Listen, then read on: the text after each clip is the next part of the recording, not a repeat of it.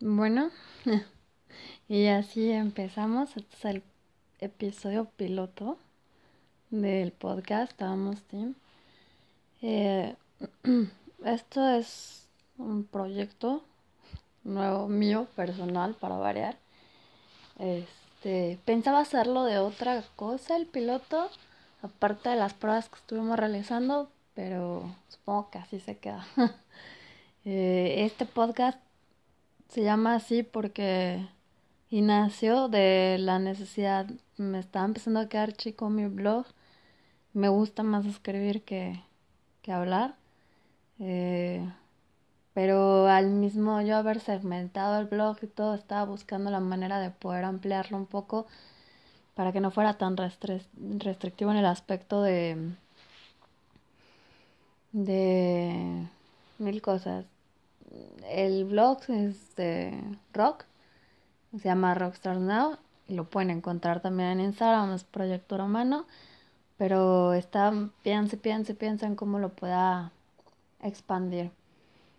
Pues ya después de dos años y medio de tener el blog, pues me empezó a quedar chiquito porque quería hablar de muchas otras cosas, no dejar de fuera la música, que fue lo que me, digamos, lo que me motivó a abrir el blog en un principio pero al quedarme chiquito, al no poder incluir em, ideas, proyectos, personas que no necesariamente se dedican a la música, em, negocios, pues realmente me decían, pues ya, si escribes, porque no hablas, no? y pues yo le sumé a eso, ¿no? Si ya escribo pendejas, porque no las voy a decir también. Y pues realmente no empezó por eso, pero sí empezó por el tratar de expandir un poco lo del blog, tratar de encontrarle, digamos, que la brecha para poderlo hermanar con el podcast. Ahora, hace 15 días me parece, tuve el gusto de sentarme a platicar con Alexander, con el chico que está atrás del proyecto de Lucifer Sam y este, y pues ya lo estaremos teniendo también aquí en el podcast. No necesariamente siempre voy a tener a gente invitada, probablemente sea yo nada más, dejándolos entrar un poquito en mi locura mental.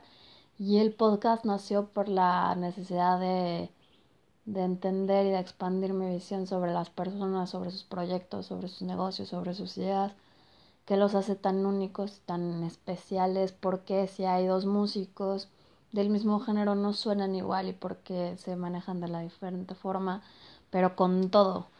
Pero hace pocos días, para ser preciso, desde el 31, esto se iba a tratar de otra cosa y lo juro. Pero esta es la brecha a la que me refiero con que puedo meter cosas que ya venía manejando del blog con las que ya me siento cómodo en cuanto a estructura pero también digamos que ampliarlo de una manera en la que obviamente no es lo mismo que te escuchen a, a que te lean, ¿verdad? Este, se está buscando también hacer el podcast, ah, no nada más que se distribuyan las plataformas ya conocidas, sino también en YouTube para todas las personas que no tienen este servicios de, de Apple Music, Spotify, no sé. Este, pero eso, pues, lleva un poquito más de tiempo. Y ahora, del 31 de octubre, retomando a lo que me llegó, es, sale la noticia en la noche de que My Chemical Romance se va a juntar. My Chemical Romance es una banda que definió, yo creo que los principios de los 2000 es un estandarte, es una banda de la que vamos a estar hablando un poquito, pero wow, o sea, yo mi, mi emo interior Puberto dijo, esto no puede estar pasando. Es bien curioso como hace unos meses yo estaba escribiendo un artículo sobre traer el infierno de regreso, ¿no? Es decir, yo revivo mis fantasmas al sacar las historias de la forma en la que yo las quiero sacar y en el contexto en la que yo las quiero sacar, obviamente. Pero si yo abro las puertas del infierno, regresa todo. Entonces me dio muchísima risa que a partir de ese mes, dos meses que escribí ese artículo en particular, o esa historia en particular más bien, y han estado regresando cosas, ¿no? Y yo incluso tengo una sección en los tres proyectos, en mi cuenta personal de Instagram, en la cuenta del blog y en la cuenta de, de este podcast ahora, Bueno, regresamos, retomando. Yo tengo una sección en mis tres cuentas que estoy manejando ahorita, la del blog, la del podcast y la personal, que se llama My Day Sounds Like MDSL. Mucha gente va a decir qué fregado significa eso. Ah, bueno, es como suena, como yo creo que suena mi día. Por eso decía, bienvenidos a mi shit show. Este, de, me empecé a quebrar la cabeza porque decía, obviamente, si manejo la cuenta del blog, pues yo no quiero que me ubiquen a mí. Pero si manejo la cuenta del podcast, tampoco quiero que me ubiquen a mí pero son mis cuentas, o sea, pero sí son mis proyectos, y entonces, pues obviamente era muy ridículo. Uh, finalmente yo no soy una persona que le agrade mucho, así como mis habilidades sociales no son las mejores, yo creo, que por eso se me hace bastante más fácil expresarme de manera correcta o más propia escrita, porque eso me da oportunidad de borrar y, y volver a reescribir y volver a reestructurar cosa que aquí no, ¿verdad? O visualmente.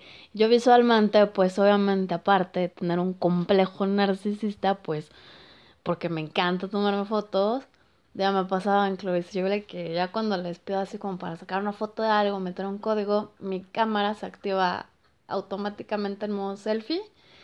Y pues yo sé que causa mucha risa y pues ah, es como haberme mejorado con la tecnología mi uso desmeo del espejo, pero pues ahora estás en movimiento y pues wow.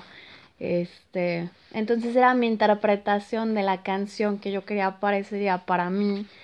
Decir, yo te recomiendo esta canción. No sé, ya sea de Smashing Pumpkins, no Deftones, Nine Inch Nails, como yéndonos a todavía más antes como Cream, como The Eagles, como, no sé, o sea, pero todo va en base a lo que a mí se me sigue haciendo el mismo género que rock. Ah, bueno, pues volviendo a lo mismo, yo tenía, no sé, bastante rato ya que pues no escuchaba My Chemical Romance. Dejo a veces de escuchar un poquito, con todo que escucho música, lo bárbaro, de repente dejo de escuchar música y pues me topo otra vez con joyitas, ¿no? Y pues es muy, muy padre para mí porque me permite este pues retomar como la emoción pero de diferente forma en la forma en la que estás en ese momento. Y entonces mira puede sonar así pero puede que dentro de tres cuatro meses me suene así pero diferente visualmente o no sé.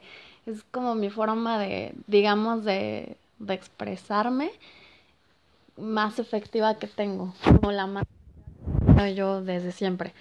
Este yo por eso, no sé, siempre he tenido como esa atracción a, hacia la música, sobre todo a este género.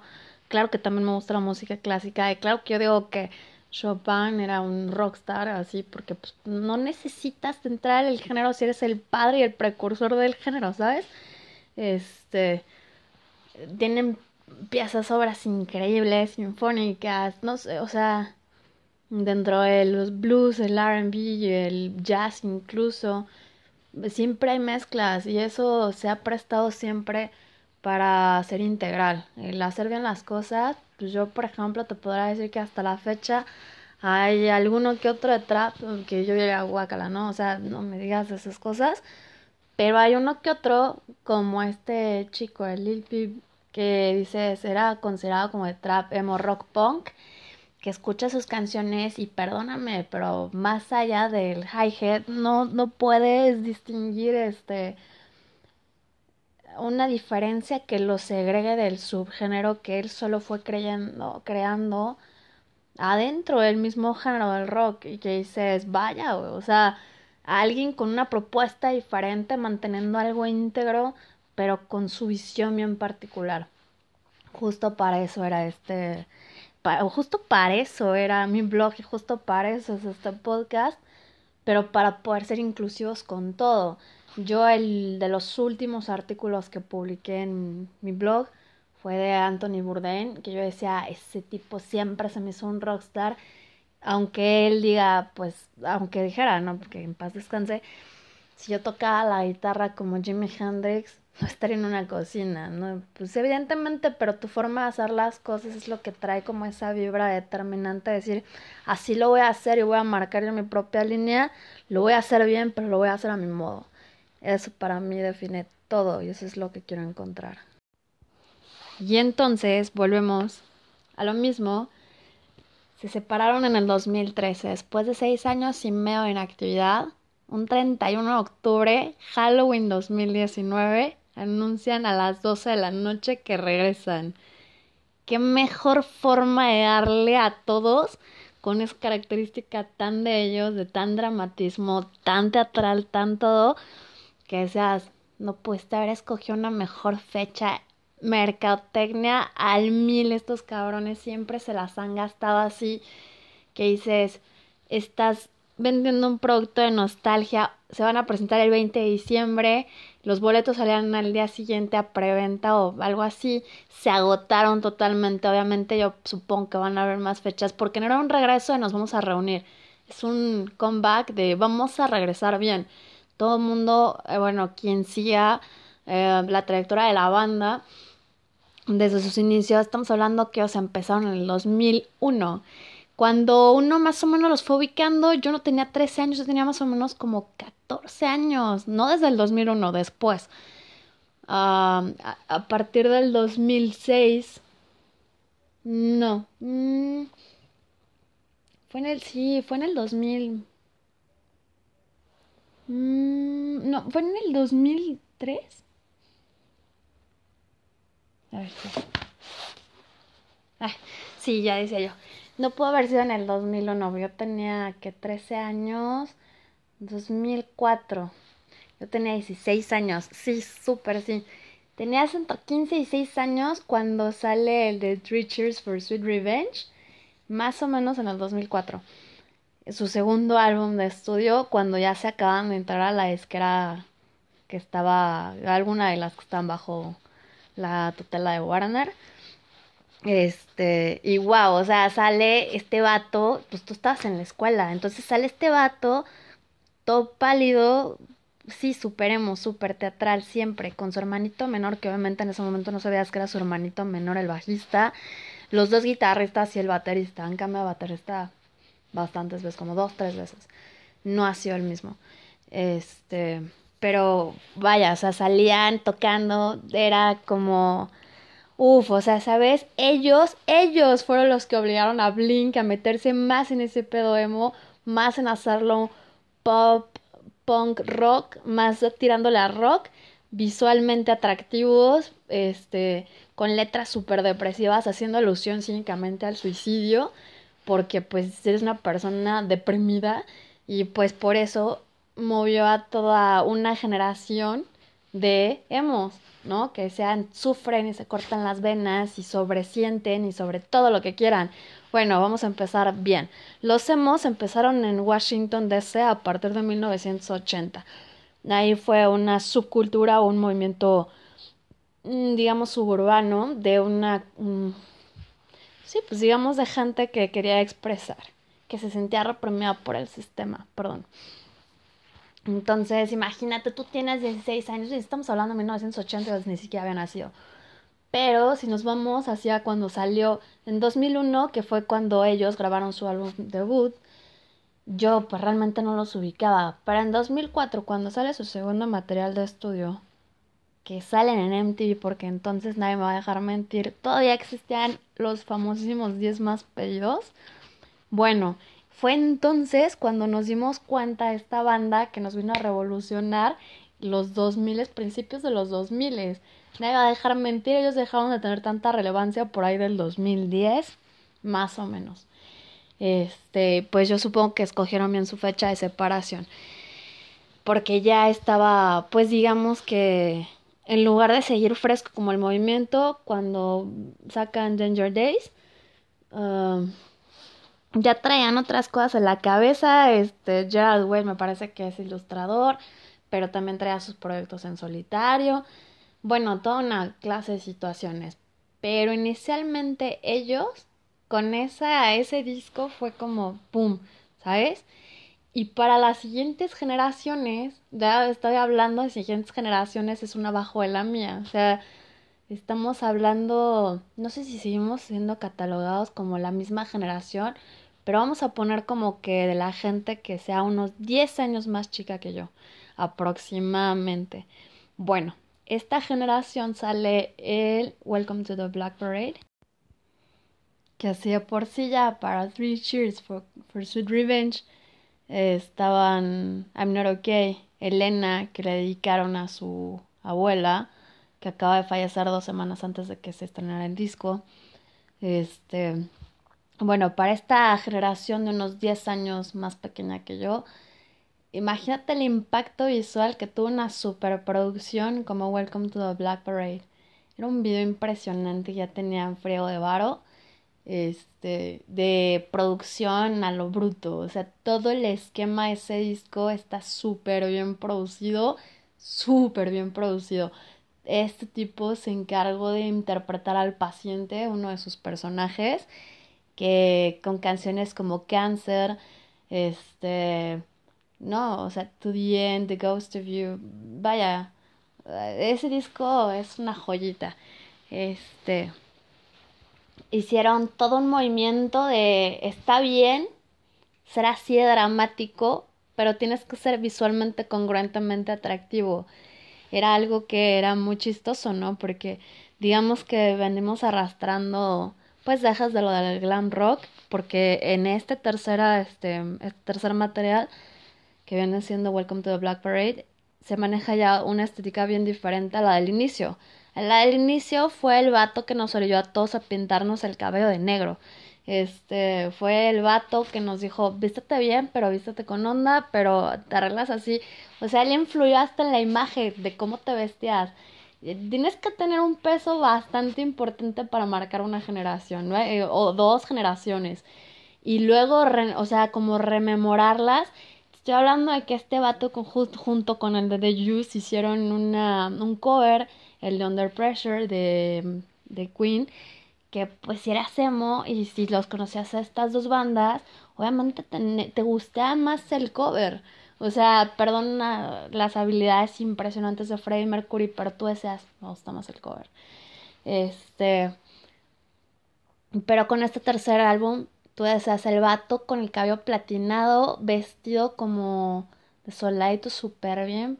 o sea, te que era algo tanto líricamente como visualmente como melódicamente, todo hacía un mashup para hacer algo bien grande. Este, después de que super explotaron y vaya que fue en México en donde se presentaron junto con ese disco, ese material, que al final de la presentación no tuve la oportunidad de verlos, pero pues en mi investigación yo me imagino, se me salió que había un este show de pirotecnia y todo. Fue México el último lugar en donde presentaron todo el show completo. Y de ahí ya cuando se presentaron en otros lugares, en otro lugar más de América Latina, ya no presentaron el show completo. Después se regresan a, a grabar el cuarto disco de estudio teniendo ya un material totalmente completo, lo desecharon. Digo, Dios sabrá que había en ese material, pero lo desecharon. Y entonces nos vienen a dar en el 2013, en el 2010, en el 2010, Danger Days. Eh, Danger Days. Mm, the True Lives of the Fabulous Killjoys que fue cuando tenía el cabello pintado de negro, que tenía canciones como na na na na na, y Destroyer y todo eso. Cada este integrante de la banda tenía un personaje, pero ya estaba, yo creo que a la, la, al momento de haberlo sacado en el 2010, el concepto, la conceptualización de su disco estaba muy avanzada para la época que no lo alcanzamos a entender. El sonido estaba ya muy revolucionado que no lo alcanzamos a entender porque eso ya no era emo, ya no era punk, ya no era rock, ya no era este post hard rock o cualquiera de los subgéneros donde se les haya catalogado habían madurado ya bastante y pues claro, obviamente su sonido había cambiado y pues junto con eso perdieron a toda esa gente que se reticente al cambio o a la integración de diferentes cosas, ¿verdad? Este, bueno, pues esto nos dio como resultado que se suponía que para el 2013 se estaba grabando su quinto material de estudio en su propio estudio que supone que ellos estaban construyendo, todo para terminar anunciando su separación. Este, y después de ahí se viene como pues sí, digamos que el horror show, porque pues se llama My Chemical Romance, fue una de las bandas que em, marcaron una generación, una década casi.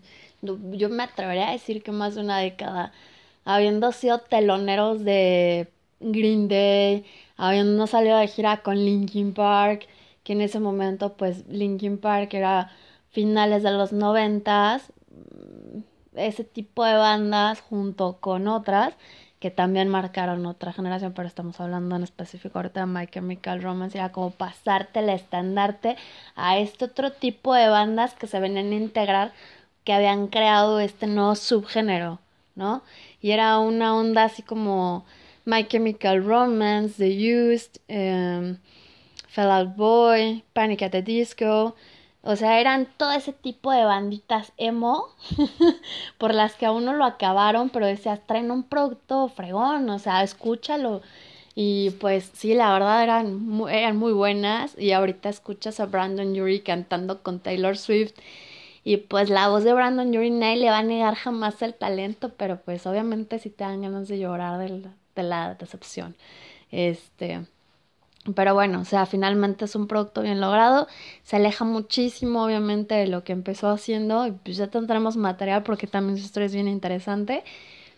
Pero en cuanto a My Chemical Romance, que definió toda una generación, una década que marcó visuales, imagen, no pasa el vato de con el flequito al lado, ahora el corte, tal cual como lo traía el Jarway en Welcome to the Black Parade. Y no faltó el güey que antes de los traperos que se pintan el color de cabello, el cabello de colores, y digo, ahí, ahí lesbiana Gerard, güey, ah, quítense chamacos. O sea, con su cabello rojo así, en súper encendido, que decías, no, esto no es nuevo. Ustedes no lo vinieron a inventar.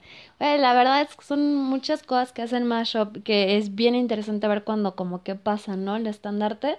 Y entonces imagínate, ellos eran considerados como como The Who para la generación de Facebook, pero yo creo que desde un poquito antes, porque mi generación no estaba integrada a la generación de Facebook, por eso yo estoy agarrando no, no una década, sino estamos agarrando dos décadas donde tuvieron esa trascendencia y esa importancia de, de marcar dos generaciones, dos décadas y de seguir relevantes. Y entonces ahora, el día de hoy, pueden hacer una estrategia de marketing para decirte, pues vamos a regresar y como ven.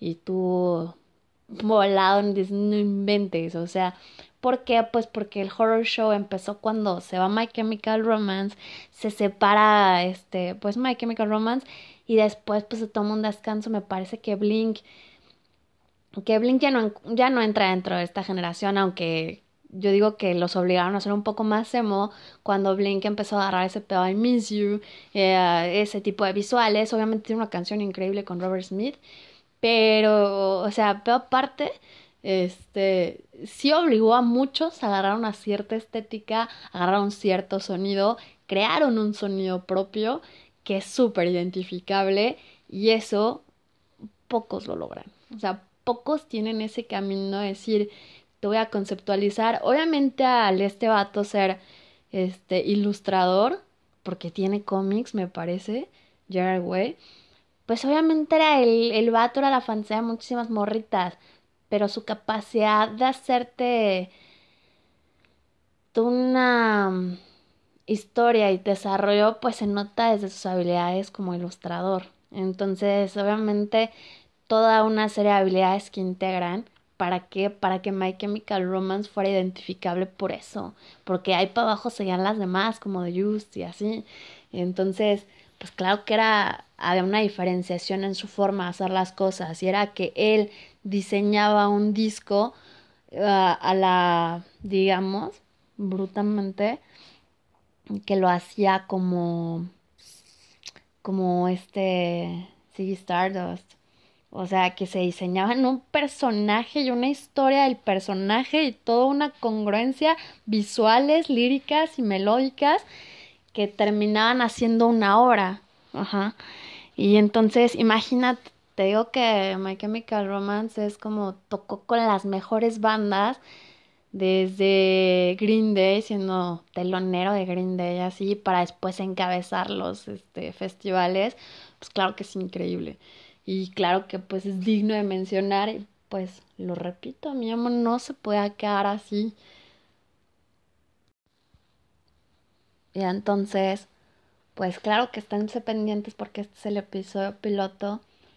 Y pues, obviamente yo pues lo tenía que hacer así, parecía lo grande porque era como yo decía, si se escucha que se regresa de las puertas del infierno, se oye así como...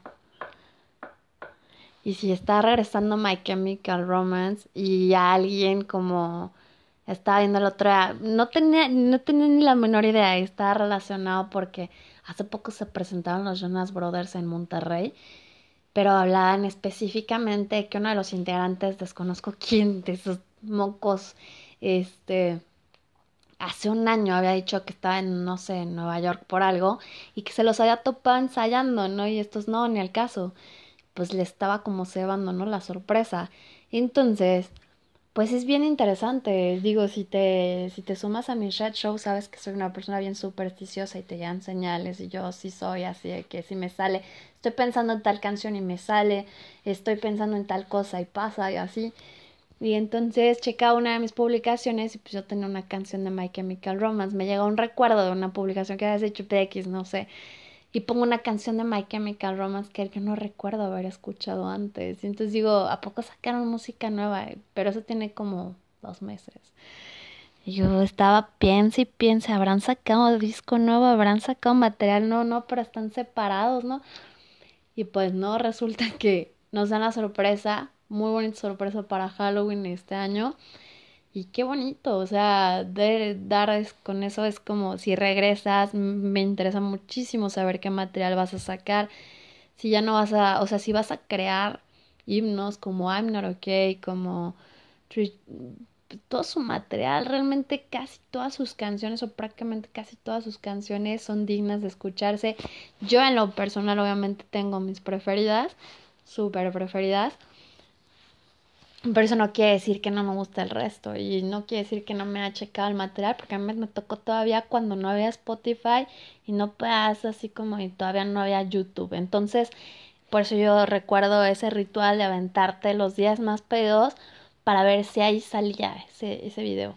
Este, recuerdo cuando ponías el disco y pues puedas cambiar la pista, ¿no? Pero, pero pues no era lo mismo, o sea, tenías que yo creo que por eso antes se la rompían más y es muy bonito verlo ahora de manera como integrada, de no nada más crear un track que valga la pena en todo un disco. Es como hacer un...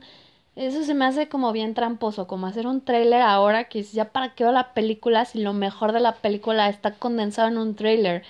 Este, pues para qué gasto lo de la entrada al cine si ya me spoilaste toda la película y probablemente tenga más que pero ya lo arruinaste toda la conceptualización, el fast forward, todo eso, de hacer material de calidad que todo íntegro, eso, te crea una obra bien compleja, bien completa y de calidad. Y eso era lo que dejaron en sus discos. Y pues yo era realmente, sí les recomiendo que los escuchen. Vamos a estar sacando este piloto. Al mismo día que vamos a estar sacando otra doble dosis, una historia y un artículo obviamente de My Chemical Romance porque pues mi amo no, no, no, no se queda en paz, este, no se queda satisfecho hasta que hasta que se hagan bien las cosas. Y deja de meterme en esta clase de líos de doble dosis y de triple dosis ahora con lo del podcast porque me puse a investigar, yo de verdad tenía otro tema completamente diferente como piloto yo eh, la vez que inicié mi proyecto del blog lo inicié igual con un piloto que no tenía absolutamente nada que ver más que el por qué estaba creando ese producto y por qué estaba creando ese proyecto. Y lo mismo tenía pensado con este blog hacerlo así como eh, con el perdón con este podcast tengo muy grabado el blog porque pues es lo que he venido manejando. De así de conceptualizar por qué hacemos esto, qué somos, cuál es la finalidad, qué puedes esperar del pues espérate todo y nada, puedo hablar de música, puedo hablar de temas que a mí me interesan y yo creo que sí son bien interesantes para más personas y pues si estás aquí, qué fregón, hay una sección donde tú puedes meter mensajes de voz, me encantaría para poderlos meter aquí porque sí se pueden integrar en el podcast y eso es lo que yo quiero, por eso este podcast se llama Hagamos Team. Hagamos team de me interesa tu opinión y si tú tienes un dato que a mí me falta, yo estoy abierta para eso. Este, si tienes temas de conversación que te importen, que te gustan, que vamos a darle, vamos a investigar, vamos a integrarlos. Era para eso, para que todos estuviéramos integrados. Entonces, si todos podemos estar integrados, te digo, espérate todo y nada. Puede ser esto, como estar hermanando mis proyectos de poderte hablar de música, porque es algo que me encanta y me fascina. Pero también esto nació con esa necesidad de poderme expandir, de ponerte la grandiosidad de la gente con la que yo me rodeo, esa brillantez que los hace tan únicos, en lo que todo mundo más desempeña, pero nadie lo hace de la misma forma, el que alguien te aporte. Yo estoy tratando de averiguarle porque parece que aquí hay una herramienta en donde podemos participar hasta más personas. Me das tu feed del tema que vamos a estar sacando, del tema que saquemos o lo que sea, y yo lo puedo meter, o sea, y eso es Hagamos Team, ¿sabes? Hagamos Team con, Hagamos Team esta semana con My Chemical Romance y con mi amo, ¿para qué? Para que sepas un poquito esta banda, esta banda que ya tiene bastante tiempo, ajá, que influyó y sigue influyendo y que ahora va a regresar a influir a más generaciones y eso es bien padre, es bien bonito. Entonces, pues ser hagamos team con música, con personas, con proyectos, con ideas, con diseños, con negocios, con lo que tú quieras. Pero sobre todo es eso, de enriquecernos de conocimientos y de, de cosas que hacen a la vida bien interesante. Entonces, por eso el haber traído de regreso al infierno hace un mes, dos meses, viene con sus recompensas. Y una de esas es qué bonito que regrese My Chemical Romance. Yo toco la puerta del infierno para que regrese Panda. Este, aunque han tocando con Neto, Pepe, pero y aunque tengas proyectos en solitario, pero claro que a todos nos encantaría volver a escuchar a Panda. Ajá. Porque yo sé ya Panda. Bueno, ya les estaremos. Te digo, yo me puedo seguir hablando horas de música. Pero en esta ocasión yo les puedo decir, yo sí seguía Panda, la verdad que al inicio a mí no, no era muy mi hit hasta, hasta que se hicieron emos, fíjate. Entonces, pues sí, esperemos, esperemos que se escuche y que regresen. Pero pues bueno, ya, ya se estará viendo. Y si no, vamos a checar la propuesta que trae ahora Jared Way y compañía que supongo que va a ser bastante interesante y espero que realmente sí se pueda lanzar, aparte de sus giras de, de reencuentro o lo que sea como le quieran llamar, que ese es el producto de nostalgia porque no tienen manejando material nuevo. Bueno, si sacas material nuevo, pues espero que sea una propuesta digna de escuchar para alguien que dejó al estandarte bien alto para ese subgénero que se creó, ¿no? Este, pues va a estar bien interesante. Yo voy a estar bien pendiente, ya estaremos hablando de esto. Yo les dejo mi canción favorita de My Chemical Romance para que se la escuchen. Obviamente la voy a poner, va a ser mi canción del día. Obviamente la voy a reventar, me vale, me vale, así. ¿Por qué? Pues porque es, es la... Eso tiene todavía más tiempo, tiene como cuatro meses. Ajá. Como cuatro meses. Este... yo iba manejando y todo y me sale, se descompuso mi teléfono y entonces tuve que cambiar por un Android. Bueno, me aparecieron un Android basiquísimo que es con el que estamos grabando estos. Pues si se súper pésimo el audio, lo siento. Este, el chiste es que se fastidió, no me deja ver mi cuenta de Spotify porque está vinculada con iCloud y como es iOS, es, ya, ah, es todo un show de tecnología. El chiste es que no podía abrir mi cuenta de Spotify, pues yo sufriendo reviví mi iPod. y me sale esta canción. Y entonces se la regalo. Se llama Cemetery Drive y esa es mi canción favorita de My Chemical Romance. Que la disfruten y entonces nos vemos la próxima semana.